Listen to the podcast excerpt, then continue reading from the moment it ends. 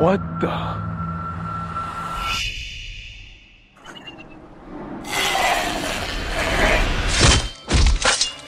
Chers amis, chers ennemis, amateurs ou haters de films d'horreur, que vous adoriez les effusions d'hémoglobine ou qu'elles vous révulsent au plus haut point, que vous soyez un fou furieux masochiste en quête du grand frisson, ou que vous ne compreniez pas l'idée même de vouloir se faire peur en appuyant sur le bouton play d'une télécommande, ce podcast est fait pour vous. Car dans notre mission suprême d'identifier le film le plus flippant de tous les temps, celui après le visionnage duquel il n'y a pas de retour en arrière possible, eh bien, il y a parfois plus matière à réfléchir qu'à s'indigner, plus matière à rire qu'à se faire peur, pour nous rappeler au final une chose très importante, le film d'horreur est peut-être moins celui que vous voyez sur l'écran que celui que vous vivez chaque jour de votre vie. Bienvenue dans Dissected. J'avais pensé à faire une minute de silence pour faire l'ouverture du podcast, en même temps, si on commence à faire des minutes de silence à chaque fois qu'il y a un mort dans un film d'horreur, on n'est pas sorti de l'auberge. Et je dirais même que ça risquerait de faire un podcast muet. Au final, je pense que la radio muette, eh bien, ça passe un petit peu moins bien que le cinéma. Nous parlerons donc d'un film qui a pour thème le monde du silence ce soir. Ce n'est pas le film de Jacques Cousteau, euh, qui, entre parenthèses, s'il avait pu s'appeler Jaws, aurait eu toute sa place dans ce podcast, mais d'un autre monde du silence, celui où, euh, comme des requins aux ouïes fines, règnent d'abominables créatures au tympan surdéveloppées qui s'attaquent à quiconque émet le moindre bruit. Pas la peine de taire le titre du film plus longtemps, nous parlons ce soir de vive voix de Quiet Place Part 2.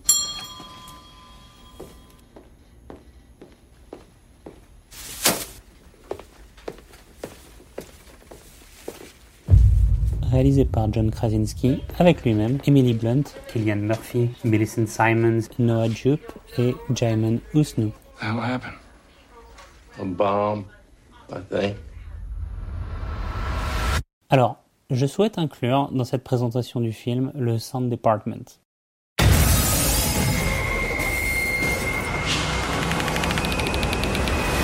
Eric Adal, Supervising Sound Editor, Gillian Arthur, Boom Operator, Steve Bain, Foley Artist, Michael Borowski, Sound Mixer. Bon, je vais peut-être pas tous les citer parce qu'il y en a 40. Et en même temps, ils méritent tous d'être un peu élevés au rang d'artistes. Au même titre que le réalisateur, hein, Krasinski. Parce qu'il y a quand même un très très gros travail sur le son et l'absence de son. Hommage à eux donc. En revanche, euh, avant de commencer, je tiens à dire que je conspue copieusement mon voisin de salle qui bouffait des pop-corn et qui me fait sursauter à chaque bouchée. Hugues, j'espère que tu vas bien. Enchanté, bonsoir. Euh, comme à notre habitude, euh, je te propose que euh, nous entrions dans ce podcast par une approche chronologico-thématique, en commençant par la scène d'ouverture. Qu'as-tu pensé de cette scène d'ouverture? Alors la scène d'ouverture m'a paru bien sympathique parce que j'ai appris que ces aliens, euh, bon, on savait qu'ils arrivaient de l'espace, mais on a vu comment ils comment ils arrivaient, c'était bien. Cette première scène est vraiment intéressante parce qu'il y a tous les sons. Donc là, on est dans la vie normale. C'est euh, Day One, on voit Shanghai, on voit ce match de baseball, euh, tout tout va bien. Et puis tout d'un coup, le le petit garçon s'arrête, il regarde quelque chose dans le ciel et il y a un vombrissement, il y a cette grosse fumée, on voit ce qui se passe et on rentre dedans. On, moi, j'ai été directement dans le film grâce à ça. Ouais. J'ai pas compris ce que tu voulais dire par Shanghai, mais euh, Euh, on voit, je pense qu'on voit directement euh, de ce qui se passe à Shanghai par la télévision Ah d'un oui, d'accord. bar. Et on voit qu'il y a effectivement euh, quelque chose qui se passe de dramatique à Shanghai avec des millions de morts ah d'accord, c'est à Shanghai, ouais, d'accord. Ouais, ouais. J'ai cru Non, que c'était que- Shanghai en tout cas, hein, mais euh, j'ai, ouais, il, il me semble bien en tout cas. Que que sinon, le film se passe bien dans une petite, un petit patelin des États-Unis. hein. Oui, non, tout à fait. Euh, effectivement, non, non, tu, tu vois juste via la télévision qui est dans un bar, euh, le propriétaire du bar que tu vas revoir après et qui est l'une des seules personnes âgées du film, je tiens à le préciser. Gros manquement, euh, de, grosse faute de ageisme dans ce film. Euh, cette personne âgée va mal finir, je vous préviens tout de suite. Et là, cette personne âgée regarde ce qui se passe, les news de Shanghai, et ça nous met dans l'ambiance qu'il y a un cataclysme qui arrive. Ouais. Eh ben moi, cette scène d'ouverture, je l'ai trouvée assez maline, je dois dire. Parce que euh, c'est pas évident de resituer le contexte euh, d'un film comme ça. Euh, souvent, les films euh, en passent par euh, des dialogues un peu lourdeaux sur. alors, vas-y, que je te réexplique que le père est mort dans le précédent film, etc. Et là, j'ai trouvé qu'ils avaient eu cette bonne idée de commencer le film par cette scène que tu as décrite, qui se passe avant le premier film. Euh, et qui donc nous explique un petit peu l'origine, la provenance. Tiens, bah, en parlant d'Alien justement, moi quand j'ai vu euh, cette suite, j'ai trouvé euh, l'analogie avec le film Alien justement assez euh, flagrante, notamment avec la suite de, de Alien, donc Aliens au pluriel. Je trouve que le film suit un peu la même logique, c'est-à-dire que dans le, le premier Alien, on ne voyait qu'un seul monstre et tout le suspense venait de là. Et là, bon, on en voit euh, une flopée, quoi. Il y a des, des, des monstres qui arrivent de partout. euh, Ils sont déjà dans les parages, mais ça c'est quelque chose qu'on voit souvent dans, dans tous les films d'horreur, dans toutes les suites, et même dans les, dans les séries en fait. Le premier ou les premiers épisodes te laissent beaucoup plus de place à l'imagination qui crée l'horreur euh, que, que, que, que à la visualisation, alors que les suites sont beaucoup plus dans le visuel puisqu'il n'y a plus de suspense à ce niveau-là et que bon, euh, t'es là pour, pour avancer dans l'histoire. C'est Ouais. pour ça que les suites sont moins bien en général, ce qui n'est pas forcément le cas de celle-ci. Et là, je suis bien d'accord. A Quiet Place, j'avais trouvé ça assez divertissant, sans forcément trouver ça super profond. Tu as un sens du divertissement assez surprenant quand même, je dois le dire.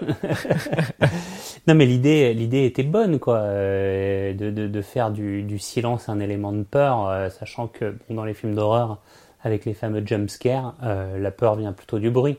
Bon, là, c'est clair qu'il il profite du silence pour vachement accentuer tous les jump scares. Ouais. Mais c'est vrai que l'idée était assez sympa. D'ailleurs, presque simultanément à la première partie de Quiet Place, il y a euh, toute une série de films qui sont sortis en employant un peu les mêmes procédés. Alors je pense que c'est un peu un hasard et puis une, une bonne idée n'arrive jamais seule. Mais il y a The Silence, euh, le film est, est clairement, clairement, clairement resté euh, euh, et clairement été passé sous, Sous silence, silence. Tellement, tellement il était mauvais. Voilà, j'hésitais à la faire, mais merci le gars. Ah, je suis toujours là pour aider moi sur ce genre de choses. Et euh, il y a aussi Bird Box qui était sorti avec Sandra Bullock, euh, mais alors là, euh, qui privait son héroïne de la vue. Et voilà quoi, donc bon, bientôt ça sera le toucher, je crois. Et puis après, il y aura l'odorat. Mais euh, je. Ouais, voilà quoi, on est très sur les, sur les cinq sens. Moi, j'ai trouvé ce monstre assez, assez bien foutu. Je sais pas ce que t'en as pensé, mais. Euh, Bah, quand tu dis bien foutu, c'est pas exactement l'image que j'ai en tête tout de suite d'une personne bien foutue, si tu veux.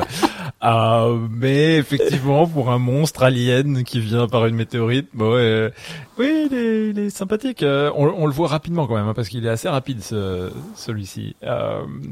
Quand il saute sur quelqu'un, ça se passe assez vite. Hein. Il est à multi, multi, super kill, euh, ultra kill, tu vois. Je me sens dans un jeu, un jeu vidéo là.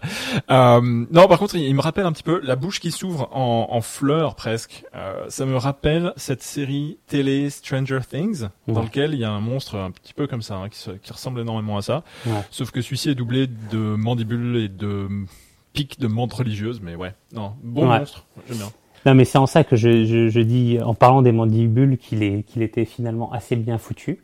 Ce sont de multiples petites plaques qui s'assemblent sur son visage et qui, dès qu'il entend un son, s'ouvrent et tente de ramener à ses tympans surdéveloppés tous les petits sons qui traînent dans les airs et ce sont un peu comme des facettes. Je sais pas si tu avais perçu ça aussi, mais qui essaie d'orienter le son de, de manière à optimiser son, son audition, quoi. Ouais, j'ai bien vu ça. Moi, j'ai trouvé ça vraiment bien. Ils ont euh, ils ont insisté sur tout un tas de caractéristiques du monstre dans ce film. On en apprend plus. S'il vient de l'espace, c'est un monstre intelligent. Il arrive à communiquer avec les autres. Il arrive presque à communiquer avec les humains rapidement, certes, puisque l'humain meurt. Euh, mais il y a y a ça, il y a ce, ce facteur intelligence. Et, et donc, je suis vraiment inquiet pour le numéro 3, si jamais il y a un numéro 3, parce que c'est Il y bête. en un. Ouais, ouais, il est bien parti pour en faire un, et puis c'est un énorme succès ici. Euh, donc, euh, il va falloir que ces bêtes-là réagissent. C'est pas possible qu'un simple effet feedback puisse les faire. Euh, Ouais, c'est vraiment la même chose que dans le Ouais. 1, ça. euh, Ouais, c'est juste Mais, amplifié. On savait déjà. ce, ce film-là, c'est juste le road trip pour y aller. Ouais. Et qui le fait? Et c'est là que c'est intéressant. On est dans le mouvement dans ce film-là. Euh, dès qu'on revient au jour 474 ou à peu près, euh, qui est juste quelques minutes après la fin du, premier, euh, on est en mouvement, la famille va partir, la famille recherche euh, un autre endroit où aller crécher et puis trouver de l'aide. Et à partir de là, il y a toute cette scène fabuleuse de, l'usine, de la factory, avec ce, piège. Je sais pas si on va dévoiler justement tous les... Mais ça, c'est vraiment extraordinaire, on pourra peut-être y revenir. Et ensuite, à partir de là, le twist du film par rapport au premier, c'est que le héros devient la fille. Ouais, je suis bien d'accord sur le, le shift sur le héros est vraiment bien trouvé. Cette fille, elle est assez attachante. Euh, elle a clairement sa place en tant qu'héroïne du film, je trouve. Et, et elle joue notamment le, le rôle d'une malentendante dans le film. Et c'est via le road trip qu'elle apprend à se débrouiller par elle-même et avec le, le mentorat ou le second père qu'elle va trouver en Killian Murphy. Et ça, c'est vraiment un mouvement assez intéressant du film, la manière dont les deux s'apprivoisent, les deux qui ont peur d'aller avec quelqu'un d'autre et qui le veulent pas à l'origine, mais qui se retrouvent coincés parce que c'est la mère qui tire un peu les ficelles à ce niveau-là. Elle, envoie Killian Murphy- à la rescousse et sans Killian Murphy, jamais, euh, jamais la petite aurait réussi à aller jusqu'au bout. Euh, donc c'est cette figure du père qui revient, qui m'a touché, mais c'est aussi la figure de la découverte. Alors dans le mode road trip, moi il y a une image qui me reste en tête, euh, qui n'est pas liée à, à la surdité de, de la fille. C'est euh, l'entrée dans le train. D'abord, la marche sur les, les tracks. J'ai trouvé que c'était une super idée. Ouais. Le fait de marcher sur, euh, voilà, pour éviter le son sur chaque bout de bois. Et ensuite, ce traveling qui, qui suit l'avancée sur les, les rails, où on voit toutes ces chaussures qui ont été perdues ou alors c'est qu'il y a plus de corps dedans, mais c'est très étonnant. C'est vraiment le côté abscon, réaliste de ce que tu vas pouvoir trouver dans une catastrophe. Et ensuite, elle rentre dans le train, et là, il y a un, il y a un jump scare terrible, crow scare, qui était absolument génial. Et l'ouverture dans le wagon, j'ai trouvé ça une superbe image. C'est l'image de la naissance. Ça y est, elle est elle-même l'héroïne du film à ce moment-là. C'est un peu euh, euh, l'ouverture euh, à la vie, tu vois. Ouais, ouais, ouais, je vois tout à fait la scène dont tu parles. Et, c'est vrai que le fait qu'elle soit sourde ajoute vraiment quelque chose au film. Il y a beaucoup de jeux d'ailleurs qui sont faits tout au long du, film sur, qui nous placent dans sa tête. Tout à coup, euh, tout- tout- tous les micros sont coupés et on n'entend plus rien. Quoi. On se retrouve presque dans un film muet. Et, euh, et je trouve ça assez intéressant euh, de, de- que le réalisateur nous place directement dans la, dans la tête de cette fille-là. Je trouve que le, le silence fait peur. Le silence fait peur quand on est dans sa tête, on ressent ce poids du silence qui pèse. Et, euh, et je pense que hum, le silence est peut-être une des hantises de la société américaine aujourd'hui. C'est une société extrêmement bruyante, je trouve, dans laquelle il y a du bruit en permanence. Tu allumes la télé, euh, il y a 40 jingles de Fox News qui passent. Il y a euh, euh, constamment des publicités partout. On vit à New York, on fait ce podcast en direct de New York. Il n'y a pas une minute de silence à New York, à part dans l'enceinte très réduite de cette pièce où on fait ce podcast. Et on réussit à s'isoler, mais encore, c'est pas, pas dit qu'il n'y ait pas un camion de pompiers qui passe bientôt. Et c'est vrai que le, le silence fait peur. C'est une société qui est hantée par le silence. Ce que je, ce que j'y vois, c'est une belle, un appel à l'inclusion. Euh, cette fille qui a ce, cette disability ou ce, cette different ability, elle est différente et, euh, et elle l'assume complètement. Bon, c'est pas que ça lui sert, mais elle est habituée à cet univers de, de silence, donc ça la, ça la traumatise peut-être moins que les autres. Euh, Par contre, évidemment, elle est traumatisée par tout le reste.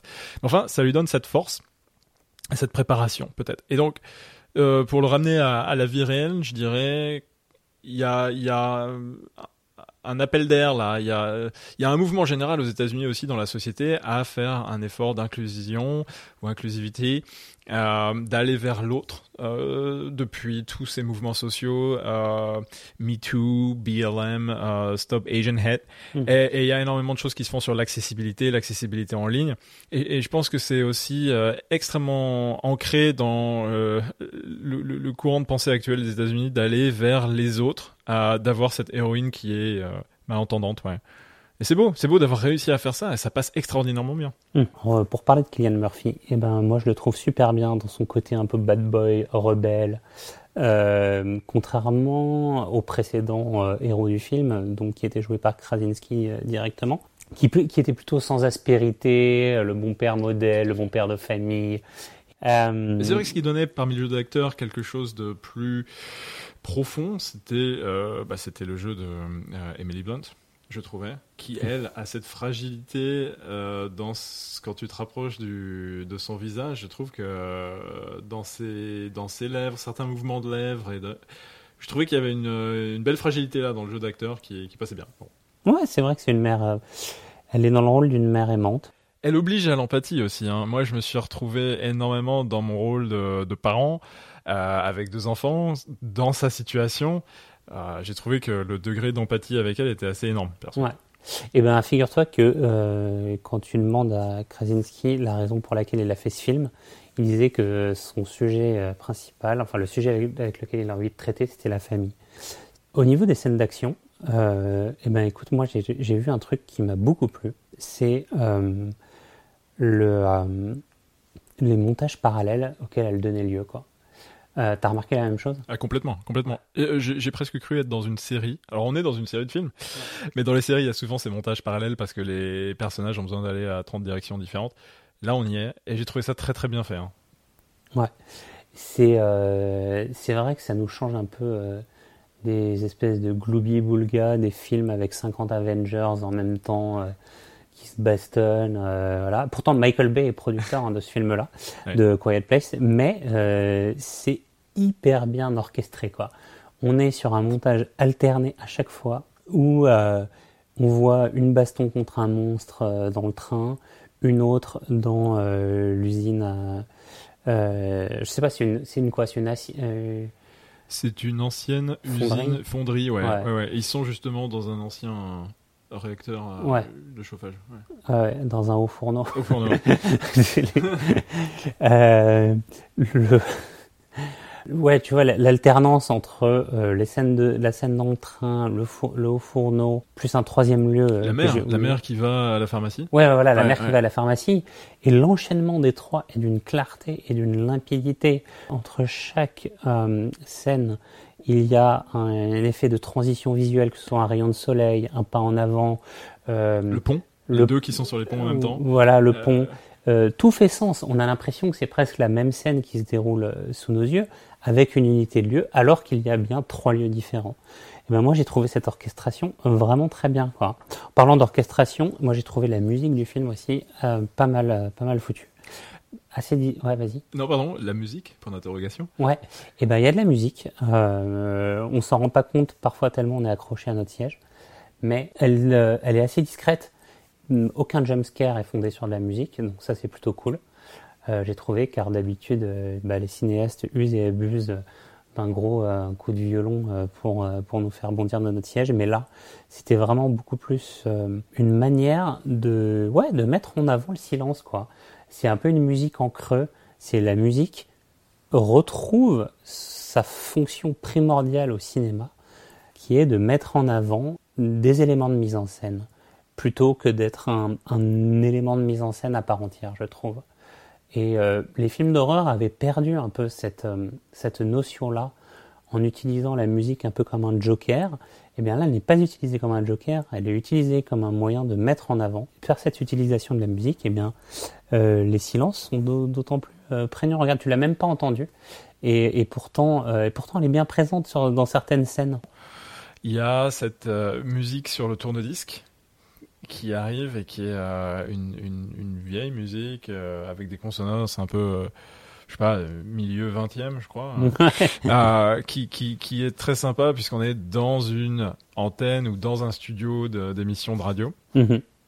euh, qui nous qui va parfaitement dans l'ambiance et juste après ça enchaîne avec le thème du film qui est aussi très bien Euh, moi, j'étais très happé dans le film par les bruits, les crissements qu'on entend, les insectes, les tous ces bruits qu'on entend de manière très forte. Et il y a quand même le vombrissement pendant le film récurrent. Euh, soit qu'on est dans les hauts fourneaux et on entend comme des machines qui marchent, soit euh, tout simplement euh, le cœur des gens qui bat. Enfin, tu vois, il y a, cet aspect-là qui qui te maintient la pression pendant tout le film et la musique qui explose à la fin. Et j'avais pas du tout percuté qu'il y avait de la musique au début. Ouais. Je suis d'accord. Le moindre bruit est euh, potentiellement un élément suspect. On entend des vombrissements en permanence. On se demande ce que c'est un monstre au loin euh, ou euh, est-ce que c'est juste un battement d'aile ou est-ce que c'est euh, une future décapitation sur l'écran je trouve que ça aurait été encore plus intéressant s'ils avaient poussé l'expérimentation encore plus loin tu vois, dans le film muet. C'est possible de faire du cinéma muet qui fait peur, quoi. Et, et, et je trouve qu'ils auraient pu pousser ça encore plus loin, quoi. Ils auraient pu nous mettre encore plus souvent dans la tête euh, Reagan Abbott. Et ouais, nous perdre encore plus, en fait, dans une espèce de dédale comme ça, dans, un dans ce dédale silencieux, quoi. Mais c'est vrai, que ça aurait viré, du coup, plus du côté euh, film d'horreur expérimental que euh, du côté franchise hollywoodienne. Quoi. Ouais. Alors, t'as un moment qui t'a fait super flipper? Le Biggest Fear Factor, euh, eh bien, je crois que ça a été euh, non pas le monstre, je dois dire, euh, mais un autre monstre assez inattendu, en la personne d'une petite fille sur un ponton. Je ne veux pas trop en dévoiler, mais je dirais que c'est un des moments qui m'a le plus surpris, le plus angoissé euh, qui nous renvoie d'ailleurs à des classiques de films de vampires ou de films de zombies. Et je pense qu'il y a là un hommage vraiment au film d'horreur traditionnel par l'utilisation d'une petite fille pour nous faire flipper. Je dirais presque que c'est pire qu'un monstre qui chasse en se laissant guider par les sons des humains.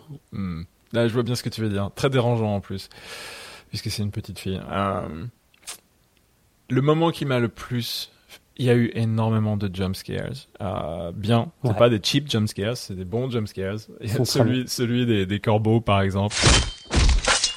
Ils sont assez balèzes, hein, parce que quand même, euh, le, le, réalisateur trouve quand même le moyen de transformer euh, n'importe quel petit pas insignifiant comme un parcours du combattant de Ninja Warriors, quoi. Mm, c'est ça. C'est, euh, il faut éviter la tasse de café, puis le stylo, puis la feuille de papier, puis tout ça en ayant un bébé. T'imagines pas Enfin, moi, j'ai mon nouveau-né là. Il, pleurait. c'est vraiment les, bonnes idées du film. Pour reparler des personnages rapidement, c'est vraiment la jeune fille euh, malentendante et le bébé quoi. C'est impossible. On est, impossible. on est dans ces deux enfants qui, enfin, il y a une polarité entre les deux quoi. Il y a celle qui vit dans le monde du silence et l'autre euh, qui n'est potentiellement que braillement et euh, et je veux ma tétine et mon doudou, quoi. Exactement. Euh, et la manière dont il gère ça dans le film est très bien faite et très crédible. Biggest Fun Factor. Alors, Biggest Fun Factor, ah, il y a eu deux trois moments où je me suis dit bon c'était un petit peu téléphoné. Et il y a un moment où je me suis bien marré quand même. C'est ce leader charismatique dont je connais pas le nom de l'acteur mais qui est très bien j'ai trouvé qui amène aussi quelque chose au film d'ailleurs. Jaiman Unsu. Je vais essayer de, de retenir j'aime bien cet acteur. À la fin de la scène où dont il est le héros malheureusement pour lui euh, il oublie qu'en dessous des portes les bras des monstres peuvent passer. Et j'ai trouvé ça un peu cheap. Ouais. Ouais j'ai hésité à le mettre celui-là euh, J'avoue que c'était assez comique. Euh, je crois que j'ai un peu plus rigolé quand toute la salle a sursauté en fait quand la clim s'est mise en route. je crois que c'est ce moment-là qui m'a fait le plus marrer en fait. Est-ce que tu as retenu euh, une, une quote, euh, genre une citation préférée du film? Alors malheureusement, pas vraiment. Je sais qu'il y a un moment donné où euh, la, fille parle avec Killian Murphy et elle parle euh, de la maison où je me suis dit effectivement c'est un oh, film. J'ai cru que t'allais me piquer la mienne. Ah, elle, dit euh, What home? Now you can. Je trouve ça assez intéressant dans cette recherche de la maison via le road trip. Enfin, il y a un sens qui, qui m'a parlé. C'est aussi parce que moi, je suis un grand voyageur et que j'ai pas vraiment de maison. Je suis un peu chez moi partout et un peu chez moi nulle part. Donc voilà, c'est le genre de choses qui me touchent. Et, euh, et bien moi, c'est, j'ai beaucoup aimé euh, au moment où elle dit euh, non? Oui, je pense que tout le monde a bien compris ton geste. Ah, parce qu'il faut savoir que le, le film a été tourné en deux langues, donc euh, en anglais et en langue des signes américaine.